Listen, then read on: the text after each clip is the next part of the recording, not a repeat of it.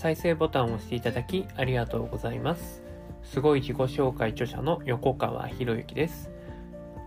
このチャンネルは何者でもない人が人も仕事もお金も引き寄せる何者かに変わるための魅力のヒントをお届けしています。今回のヒントは一生幸せである秘訣。一生幸せである秘訣って聞くとまあ、そんな秘訣あるの？って思うかもしれないんですけれども。この話はですね僕が長年撮っている日本公園新聞っていうね新聞があってその中の記事の一つだったんですけれども。日本公園新聞って全国の講演会回ってその講演会のま、講演会のハイライトいいところを記事にしてくれるっていうねもういいことしか書いてない素晴らしい新聞があるんですけれども、まあ、そこの編集長のね、水谷森人さんとはすごい親しくさせていただいているんですけれどもね。で、その日本公演新聞の中に、4月13日、2021年4月13日にお亡くなりになられた村上和夫先生の記事があったんですね。で、村上先生どんな先生かというと、生命科学の現場で長年遺伝子の研究に携われてきた方なんですね。で、その村上先生はその遺伝子、だから遺伝子の暗号とかですよね。遺伝子暗号を解読するようなね、まあそんなお仕事をされ、研究をされてたんですけれども、村上先生はね、解読するのはもちろんすごい研究なんだけど、その暗号を書いた人はもっとすごいっていうところで、で、じゃあその暗号って誰が書いたの？って。で、その暗号を書いた人を神様とか仏様とか言うと、まあ、いかがわしく思われて、まあ、宗教なのかなとか思われちゃうんで、あえてその存在をサムシンググレートというね、命名をつけたそうです。まあ、キリスト教も仏教も、あらゆる宗教はね、まあ、素晴らしいことを説いてくれていますけれども、でも、未だに戦争っていうのはなくなっていないんですよね。むしろ、もうその宗教が、宗教間の対立で戦争が増えている。ね。どんな宗教も戦争って解決しないんですよね。なんでかっていうと、ねえー、自分の宗教が一番だって。あいつらの教えは間違っている。正義ができれば、ね、自分の宗教を正義だとすれば、他の教えは悪になっちゃうんですよね。だ正義と悪は戦いますからね。だから当然ですけれども、相手も、ね、自分は正しい。相手が間違ってるっていう。ね、だから、ね、その自分の正しさを主張すればするほど敵を生み出しちゃうんですけどね。うん、で、そんな中で、ね、村上先生は、ある日、チベット仏教のダライ・ラマ法王にお会いする機会に恵まれたそうです。で、このダライ・ラマ法王って、まあ、宗教のね、トップですけれども、科学にも非常に興味を持たれていた方で、科学者との対話もね、積極的に行っているんですよ。で、非常に明るい方だったそうですよ、村上先生が会った時は。ね、非常に明るい方で、もう威張るなんてとんでもないと。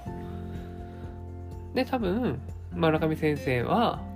ね、まあそ、ういうダライ・ラマ法王の態度を見て、この方はもうね、そういう自分を作ってくれた大きな存在、サムシンググレートに比べたら、みんな遺伝子的には同じだから、威張る必要はないんだっていうふうに考えられたそうです。で、村上先生はね、ダライラマ法王にこんな質問をしたそうです。いつが一番幸せですか？いつが一番幸せですか？って。そうすると、ダライラマ法王は、即答だったそうですよ。即答で、今、この瞬間に、って答えられたそうです。すると、ね、そこにいた周りの科学者の方々は、大きな拍手をしたんですね。でそれは何でかっていうと、あ、私たちと対話をしていること、このね、対話をしている、今この時間が幸せなんだ。って喜んで大きな拍手をしたんですけれども、でも、実は違くて、ダライ・ラマ法王にとっては今が一番幸せ。どういうことかというとね、法王にとって幸せは条件付きのものじゃないんですよ。条件付き、なんか言いにくいですね。条件付きのものではない。何かこれが満たされたから幸せっていうわけではなくて、ずっと何があっても今が幸せっ感じられるってことなんですよね。まあ僕たちは、ね、やっぱり調子がいい時とか、思った通りに物事進んだ時とかって幸せだなと思うわけじゃないですか。で、一方で調子が悪くなると、なんで自分はこんな不幸なんだろうって。で、幸せを見失っちゃう。じゃあ、なぜダライラ魔法王はいつでも今が幸せと言えるんでしょうかと。で、村上先生はこう言うんですよ。それは、たとえ病気にかかろうがどうあろうが、これもサムシンググレートが自分をもっと素晴らしい人間にしてくれるための試練だ。すごいですよね。たとえ病気にかかろうがどうあろうが、これもサムシンググレートが自分をもっと素晴らしい人間にしてくれるための試練だ。考えられるから、今が幸せって感じられるっていう。まあ、でもね、これなかなか難しいものですよね。一人一人人類のね、一人一人がみんなこの境地に至ることができれば、まず戦争なんて起こるはずないですよね。だって不幸じゃない、幸せも不幸も。ね、不幸がないってことは何か人から物を奪おうとか考えないわけですからね。すごいなーって、まあこういう話を聞いてて、一生幸せでいる秘訣？一生幸せでいる秘訣、今が常に幸せだって感じ続けられる。だどんなことがあっても、今この瞬間を幸せに感じられる。辛いことがあったとしても、それはサムシンググレートが自分をもっと素晴らしい人間にしてくれるための試練を与えてくれた。自分ではもうどうすることもできないものに自分は動かされているっていうこの感覚を持てることが一生幸せになる秘訣なんだろうなってまあこのね村上先生のお話を読んでいて思うことなんですよ。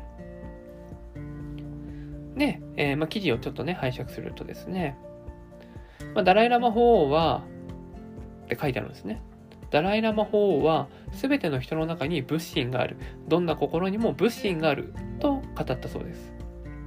すべての人はサムシンググレートの子供です。だから特定の人だけをひいきするわけがない。みんな幸せになってほしいと思っているはずです。だから人の幸せに役立つことで自分自身も幸せになるということが人の遺伝子には書き込まれているはずです。遺伝子には眠っているものがまだたくさんあります。それは一人一人にすごい可能性が眠っているということです。その可能性の花をこれからいかに咲かせていくか。それはやはり自分の心の物心と対話し、遺伝子を書いたサムシンググレートのメッセージに耳を傾けるところから始まると思いますって書いてあるんですよね。面白いですよね。こういうなんか、自分とは全く想像つかないようなぶっ飛んだ考え方に触れるっていうところが、一つ僕はね、幸せである秘訣じゃないかなと思うんですよね。で、なんでかっていうと、まあこれはここから先はね、僕の考え方になるんですけれども、ね、例えば幸せになりたい、幸せになりたいって言うってことは、現状不幸だってことですよね。じゃなかったら幸せになりたいと思わないわけですよね。でも、幸せになりたいって言ってるってことは、ね、言ってるとは今不幸なんですよね。で、幸せになりたいって言ってしまうと、その幸せになりたい状況が現実化しちゃうわけですよ。つまり、今、幸せになりたいっていうね、現実がここにあるわけ、あるから幸せになりたいって言ってるわけですよね。じゃあもうすでに叶ってるじゃないですか。願いはもうすでに叶ってるってことになっちゃうんですよ。でも私全然ね、願い叶ってるけど幸せじゃないって言ってるのは、私の今の不幸な部分ばっかりに焦点を当てちゃってるってことになっちゃうんですよね。で、今のこのダライラ魔法のお話だったりとか、村上和夫先生のお話からすると、今が一番幸せだって。常に今は幸せなんだっていう、その大前提に立つことによって、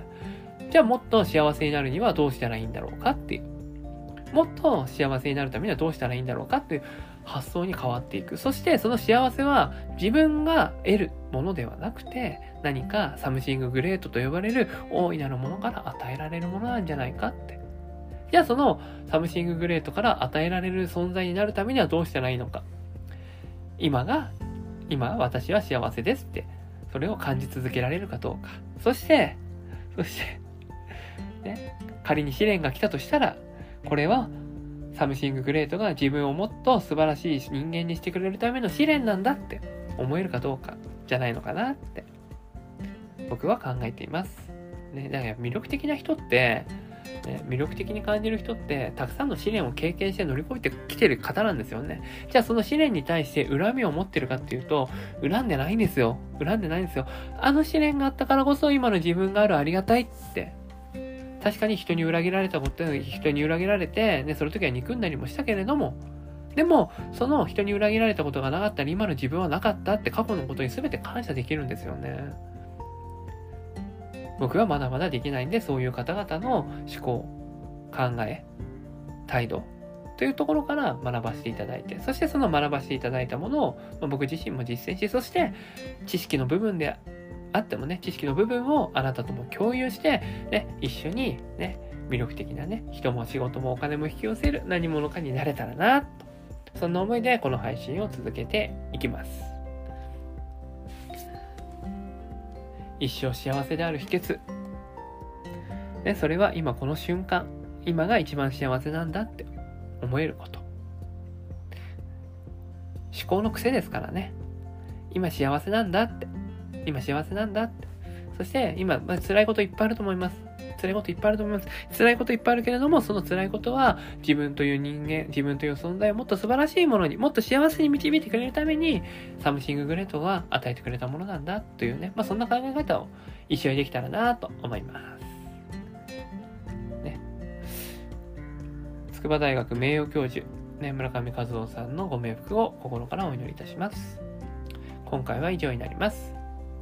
このチャンネルでは一人一人が大切な人を幸せに導く世の中にするため、あなたの人生経験で培った魅力を活かして何者かとして活躍してほしい、そんな思いで配信をしています。このチャンネルの音声を欠かさず聞いていただくと、魅力ある人たちの考え方や立ち居振る舞いがわかり、人も仕事もお金も引き寄せる何者かに変わっていくことができます。ぜひチャンネルフォローをしていただいて、一緒に何者かになれることを実現できたら嬉しいです。魅力のヒント、今回は以上になります。最後までお聴きいただきありがとうございました。また次回お会いします。横川博之でした。